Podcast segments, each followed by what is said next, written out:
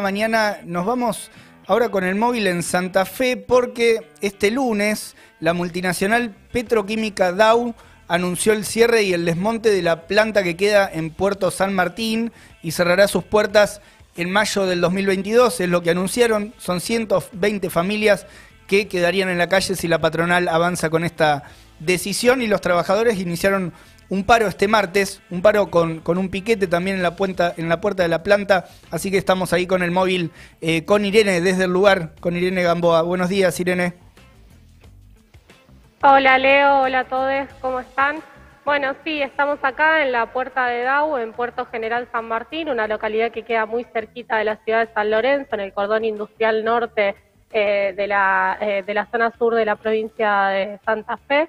Así como ustedes contaban, el día lunes las trabajadoras y los trabajadores se enteraron por los medios de que la empresa desde Estados Unidos, una empresa de capitales mm. estadounidenses, se enteraron por los medios de que definía cerrar la planta para el 2022 y demolerla. En ese momento nos contaban acá los trabajadores que se reunieron junto a los delegados y decidieron iniciar un paro alrededor de las 10 de la mañana del día lunes y desde el martes eh, a primera hora de la mañana, alrededor de las 7 de la mañana, están realizando un acampe con un bloqueo de portones en la, en la puerta de la empresa y estamos, bueno, acá con dos representantes del sindicato, de secretario general y secretario gremial del sindicato de petroquímicos, que nos van a estar contando un poco, eh, bueno, cuál es, eh, cuál es la situación y, bueno, si, si han tenido alguna respuesta o no.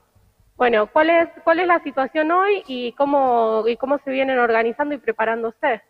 Mira, la situación sigue igual que el día lunes, desde que nos anunciaron el cierre de la planta.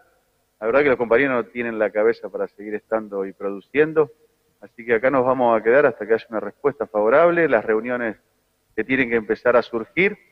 Eh, y la importancia de lo que decimos de la producción, el único productor del país de poliuretano, poliuterano que está acá en, Argentina eh, no puede dejar de producir porque sinceramente aguas abajo hace un daño muy, muy grande al resto de las empresas.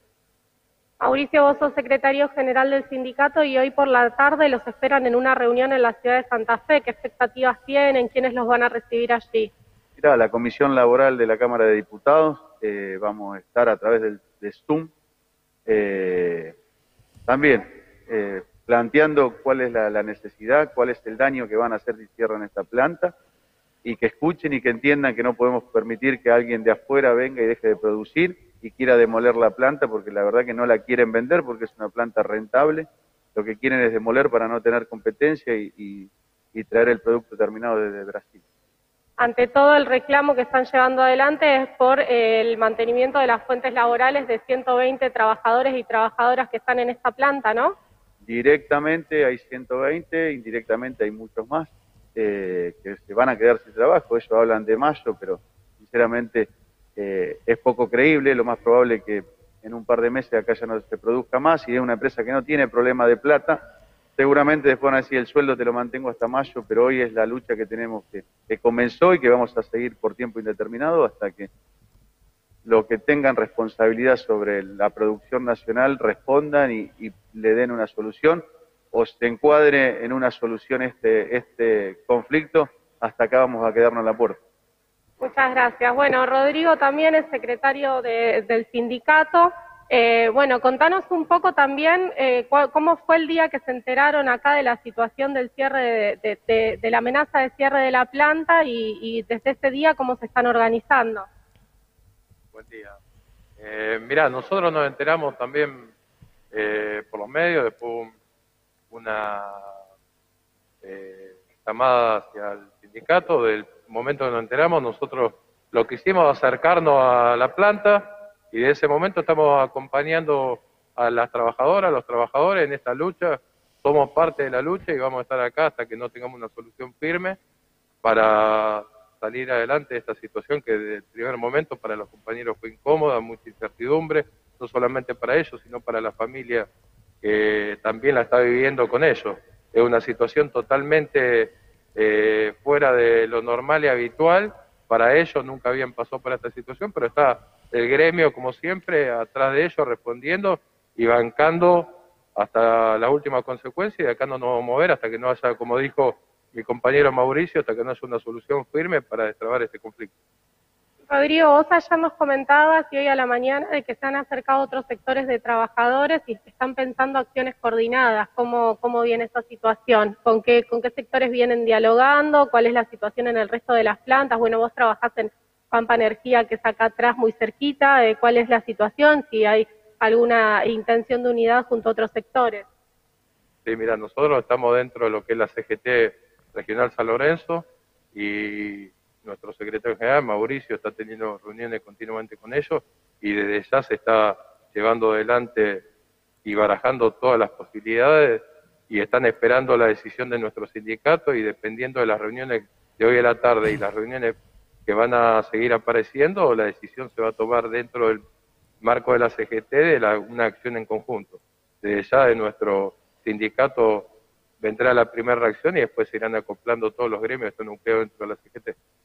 Esta es una empresa que desde que empezó el año con la pandemia ha sido declarada esencial y los trabajadores no han parado de producir durante, durante todo el año. ¿Cómo lees que hoy eh, la empresa decida eh, eh, cerrar las puertas y dejar a 120 familias? Sí, todos los trabajadores que están dentro del sindicato desde el marzo del año pasado fuimos declarados esenciales, las empresas nunca dejaron de producir y bueno, lamentablemente eh, situaciones que son normales para los, patrones a la hora de, llevar adelante estas decisiones, en algunos momentos sociales, pero muchas veces las acciones que toman dejan al descubrir qué importancia tenemos como trabajadores para eso. Cuando bien esenciales, cuando no, le conviene o no le cierran los números, toman estas decisiones que solamente trabajadores, a sus familias, sino también el entorno, porque también acá hay el todos los trabajadores que están hoy acá, su sueldo también lo vuelcan en el cordón industrial. El daño que se está haciendo no solamente a los trabajadores, todo el entorno que vive de la producción de esta empresa, del sueldo de los trabajadores que hoy están acá. Gracias. Bueno, seguimos acompañando acá desde la izquierda diario. Una pregunta ahí desde el piso. Pero bueno, esa es la situación que nos contaban los trabajadores que están apostados acá en la puerta de la empresa desde ayer a las 8 de la mañana exigiendo respuestas ante la situación de, eh, de, amenaza de 120 familias en la calle. Sí, una situación gravísima, Irene. Em, en el marco también de, bueno, acá lo venimos reflejando bastante en, en alerta spoiler, pero en el marco de los números, los datos de desocupación, los datos de cómo está pegando la crisis que una empresa de esta, de esta magnitud, también con el tipo de producción que generan y todo, esté decidiendo cerrar sus puertas eh, eh, y dejar, intentar dejar al menos, porque lo que entendemos también de lo que planteaban ahí los compañeros es la decisión de dar la pelea, eh, pero bueno, la, postura de la patronal de intentar dejar afuera 120 familias y todas las repercusiones no eh, posteriores que tiene, porque dicen también que afectaría a mucha, a mucha gente más. Así que realmente, realmente preocupante, lo seguimos acá desde, desde cerca y te agradecemos por, por el móvil ahí, desde, desde DAO. Bueno, muchísimas gracias Leo y a todo el piso y bueno, desde acá vamos a seguir cubriendo para la izquierda diario y siguiendo apoyando esta lucha de los trabajadores eh, por sus puestos de trabajo. Un abrazo. Bueno, ahí pasaba...